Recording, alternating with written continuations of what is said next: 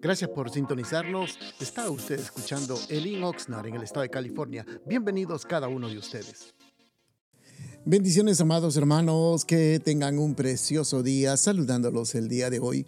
Hoy con la ayuda del Señor queremos meditar en un pequeño pensamiento de la palabra y para ello vamos a abrir la Biblia, por supuesto. Qué mejor que estudiar siempre la palabra del Señor y que sea la Biblia la que nos guíe y nos fortalezca. En el libro de Génesis hoy vamos a estar meditando con la ayuda del Señor en capítulo número 49 y el versículo número 24 dice la palabra del Señor, mas su arco se mantuvo poderoso y los brazos de sus manos se fortalecieron por las manos del fuerte de Jacob, por el nombre del pastor, la roca de Israel. Le hemos llamado a este pequeño pensamiento, amados hermanos, eh, llamarlos, eh, no podemos hacer nada o no podemos sin el poder de Dios. Amados hermanos, cuando hablamos de este pequeño pasaje, un solo versículo de la Biblia, pero hay tanto que aprender y eso es lo que nos ayuda a nosotros a poder entender y comprender realmente lo que está queriendo decir. La fortaleza que Dios nos da realmente es una fortaleza, es un pacto que Dios realmente ha puesto en la vida de las personas, en la vida de cada uno de nosotros que confiamos en el Señor.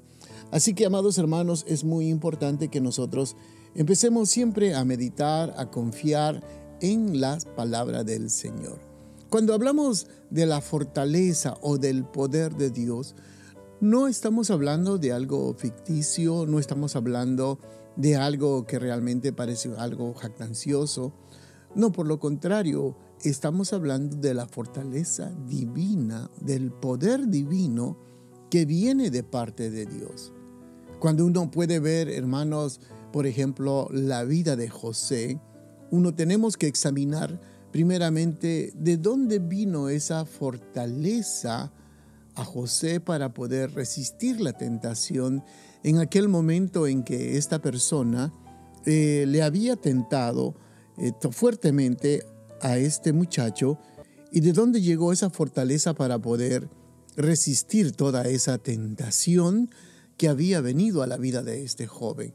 Eso venía de parte de Dios, es una fortaleza. De la misma, del mismo modo, en todas las áreas en la vida de José, él estaba siendo fortalecido por el Señor.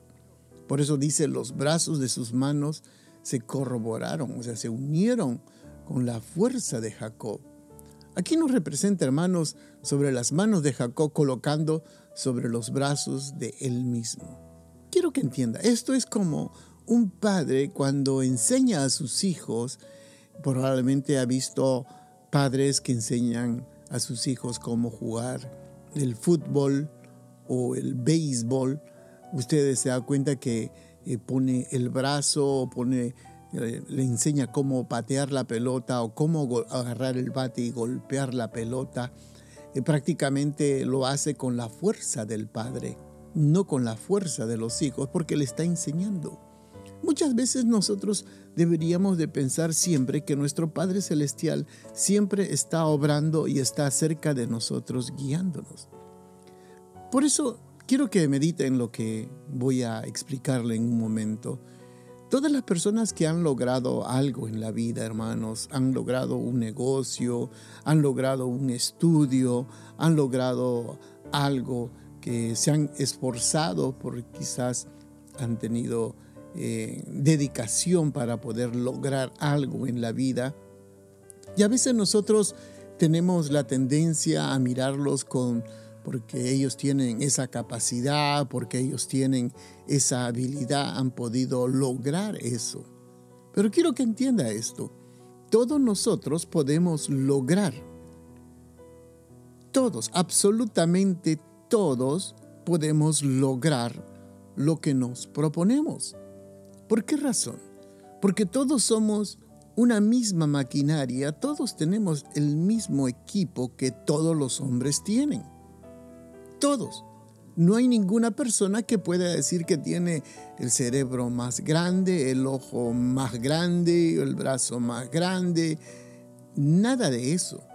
Todos somos maquinarias perfectas creados por nuestro Creador, que es nuestro Dios. Él nos formó y a todos nos ha dado las mismas capacidades, cualidades, habilidades. Pero el detalle está que no todos nos proponemos en lograr lo que nosotros realmente queremos hacer. Recuerde, todos somos iguales. No hay nada extraordinario en otra persona. La diferencia está en que cada uno de nosotros nos propongamos hacer lo que nosotros nos trazamos, nos proponemos en hacer. Claro, hay, hay dedicación, hay entrega, hay esfuerzo, hay sacrificio para poder lograr y alcanzar lo que nos proponemos.